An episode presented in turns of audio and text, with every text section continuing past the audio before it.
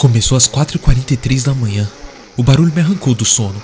Parecia que um caminhão gigante estava esquentando seu motor bem do lado da minha janela. A fumaça do escapamento entrava pelo vidro aberto.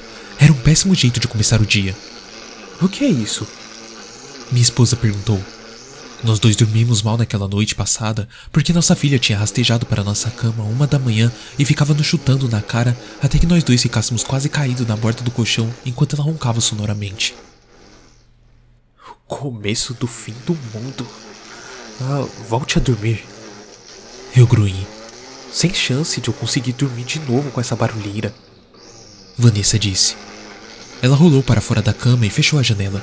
Isso ajudou um pouco, mas ainda soava como se houvesse uma guerra lá fora. Ela puxou as cortinas e olhou para fora. Ai, é a porra do vizinho, cortando a porra da grama. Quem corta a porra da grama antes do sol nascer? A gente tem que ter uma conversinha com ele. Dizer que isso não é uma coisa a se fazer. Keegan, nossa filha, acordou chorando. É, eu acho que é isso. Resmunguei, saindo da cama. Eu vou falar com ele depois de tomar um café. Traz para mim também. Vanessa disse. Papai, me traz MMs. Keegan disse. Não, nada de doce no café da manhã. Banana ou torrada, mas nada de MMs. Tá. Torrada, mas cortadinha e bonita. Ela disse sorrindo. Suspirei. Isso era a última coisa que eu queria estar fazendo às 4h45 de um sábado. Fazer café e cortar torrada em formato de animais ao invés de estar babando no meu travesseiro e sonhando com um mundo melhor. Fui para a cozinha e comecei a preparar o café e torradas. Então, olhei pela janela da sala e lá estava o Sr. Linsky, cortando a merda da grama, vestindo nada mais nada menos que seu roupão de banho. Aí estava outra coisa que não estava afim de fazer: falar com ele sobre isso. Na verdade, eu não gostaria de ter que falar com ele nunca, a não ser assinar de longe e dar um bom dia, uma vez na vida e outra na morte. Quando já estava acordado o suficiente para ter pensamentos coerentes, eram quase seis da manhã. Eu já tinha bebido quatro xícaras de café. Sr. Linsky ainda estava lá.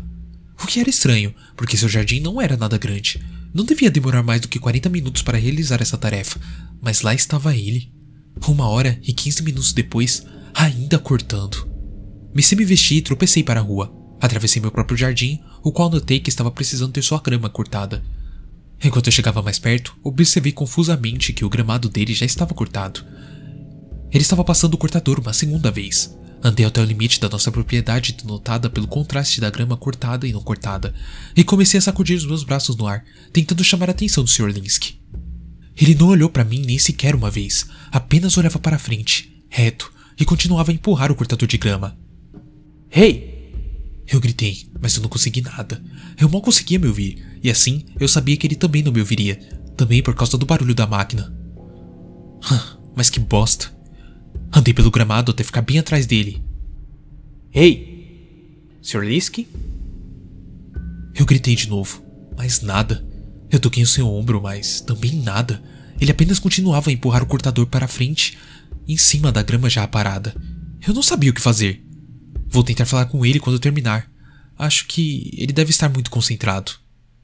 Dei de ombros e estava prestes a dar minhas costas e voltar para casa quando vi um rastro do que presumidamente era urina escorrendo pela sua perna.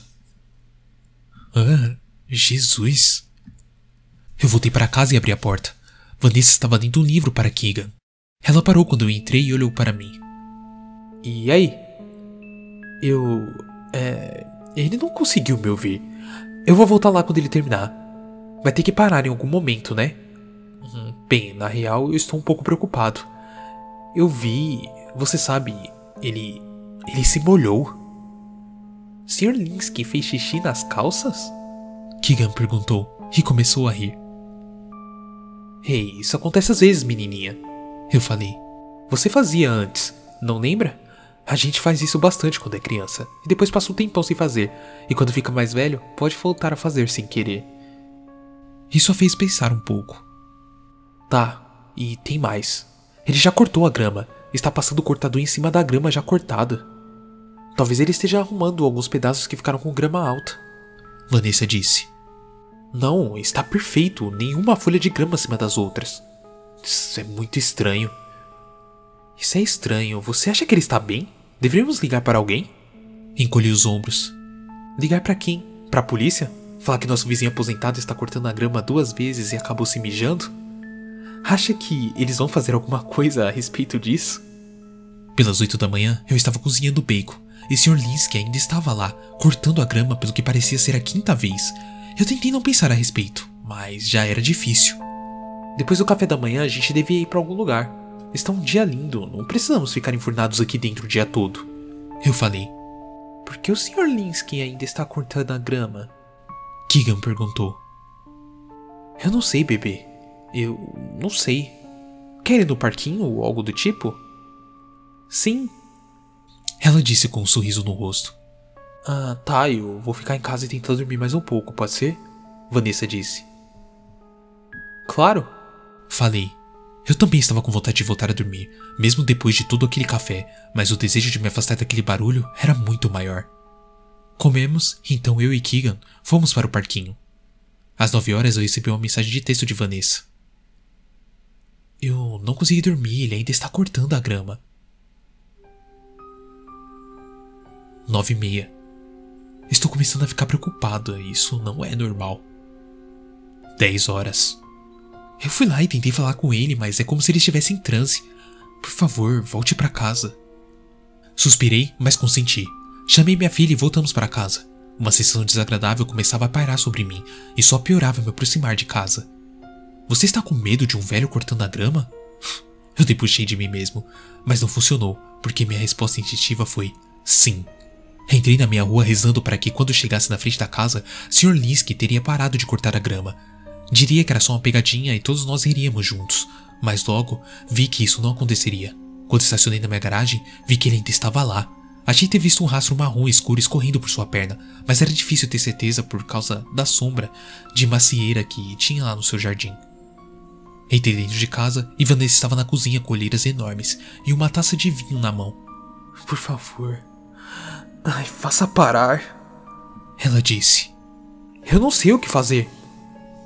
Falei, de repente, me sentindo muito cansado e também precisando de uma bebida. Ligue para a polícia. Por que você não liga? Eu perguntei. Certo. É só que eu já faço tudo nessa casa e achei que talvez você pudesse ajudar dessa vez. Segurei minha língua. Eu fazia um monte de coisas em casa, mas sabia que esse não era o momento de falar sobre isso. Tá bom. Eu respondi. Eu ligo para a polícia. Mas como será que ainda não acabou o combustível daquela bosta? Eu estava observando e tem um garrafão de gasolina na garagem. Quando o cortador morre, ele vai lá e abastece enquanto ainda empurra o cortador. É muito bizarro. Por favor, chama logo a polícia. Ai, tá bom, tá bom. Eu disse. Disquei o número e acabei tendo a conversa por telefone mais constrangedora da minha vida. Foi 10 minutos com a telefonista, depois mais 10 minutos com o policial. Por fim, concordaram em vir dar uma olhada. Quinze minutos depois, assisti da minha janela os policiais estacionarem na frente da casa do Sr. Linsky. Um único policial saiu do carro e andou até ele. O policial estava sacudindo os braços e gritando, mas não obteve respostas. Então, o policial agarrou o Sr. Linsky pelos ombros e o forçou a girar em sua direção. Isso fez com que o velho finalmente largasse o cortador de grama, e pela primeira vez no dia, o cortador parou de se mexer. Ainda estava ligado, porque ele havia enrolado com fita o botão de ligar e desligar. Segurei a respiração e esperei para ver o que aconteceria em seguida. A boca de Sr. Niski se abriu e algo saiu de lá de dentro. Parecia um tentáculo longo e fino. O tentáculo se enrolou no pescoço do policial e o levantou no ar. Então, um segundo tentáculo emergiu da boca do homem e entrou na garganta do policial. Eu fechei as cortinas com violência e percebi que, assim como o Sr. Linsky mais cedo, eu também tinha me mijado. O que está acontecendo lá fora? Vanessa perguntou da cozinha. A polícia chegou? Eu não tinha uma resposta decente para dar, então eu não respondi. Querido, você está bem? Lá fora, ouvimos o som de outra máquina se juntando ao cortador de grama. Vanessa abriu a cortina e lentamente me virei para olhar. O policial estava dando voltas na macieira com um cortador de ervas daninhas, enquanto o Sr. Linsky voltava a empurrar o seu cortador novamente. Já é cinco da tarde, e além do Sr. Lisk, tem mais quatro policiais em seu jardim fazendo várias atividades. Um ainda está com um cortador de ervas daninha, outro está nos arbustos com uma tesoura gigante picando as folhas a horas. Mas o que mais me preocupa é o que anda por aí pulverizando o chão com uma garrafa cheia de líquido azul, neon que o Sr. Lisk em algum momento vomitou de sua boca. Pessoalmente, eu estou pedindo para minha família arrumar suas coisas e colocar no carro para partirmos para a Flórida, onde mora a mãe de Vanessa. E eu não faço ideia de que porra está acontecendo aqui, mas realmente não parece nada bom.